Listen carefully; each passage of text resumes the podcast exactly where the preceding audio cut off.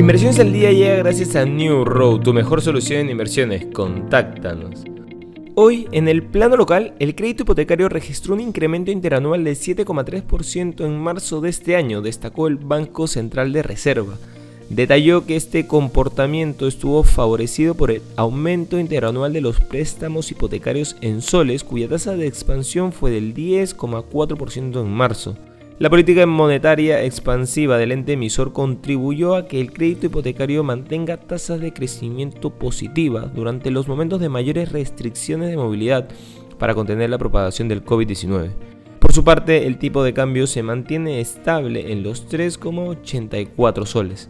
En los mercados internacionales, los índices de Wall Street comienzan el mes de mayo en positivo tras dejar atrás uno de los peores meses en años. De hecho, el Nasdaq cerró su peor mes desde 2008, presionado por la subida de tipos de interés, una inflación galopante y los decepcionantes beneficios de algunas de las mayores tecnológicas.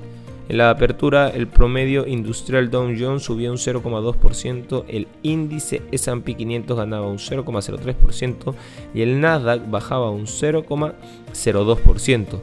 Las acciones europeas cayeron de forma repentina el lunes, impulsadas por un breve desplome en los mercados nórdicos, en los que los corredores describieron como un desplome relámpago, que podría deberse a una operación errónea en un día de escasa actividad comercial. El índice referencial de la Bolsa de Estocolmo, el OMX30, fue uno de los más afectados, perdiendo un 8% en un momento dado tras una caída de 5 minutos antes de reducir la mayor parte de sus pérdidas y ceder un 1,7%. Por otro lado, el precio del oro caía el lunes un 1% a un mínimo de dos meses y medio, mientras que los inversores se preparan para una importante subida de tasas de interés por parte de la Reserva Federal. El oro está muy expuesto a las tasas de interés, ya que unos tipos más altos elevan el costo de oportunidad de mantener activos sin rendimiento y fortalecen al dólar, en el que cotiza el oro, lo que encarece el lingote para los tenedores de otras divisas.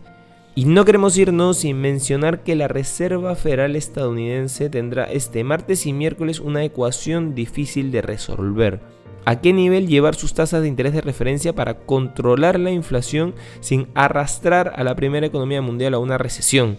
En marzo la Fed subió prudentemente los tipos de interés 0,25 puntos porcentuales, pero se trató de la primera subida desde 2018. Esta vez, salvo sorpresas, el Comité de Política Monetaria subirá las tasas en medio punto para llevarlas a un rango de 0,75-1% en busca de contener la inflación. Estas han sido las noticias más importantes de hoy, lunes 2 de mayo del 2022. Yo soy Eduardo Ballesteros, que tengas un feliz lunes.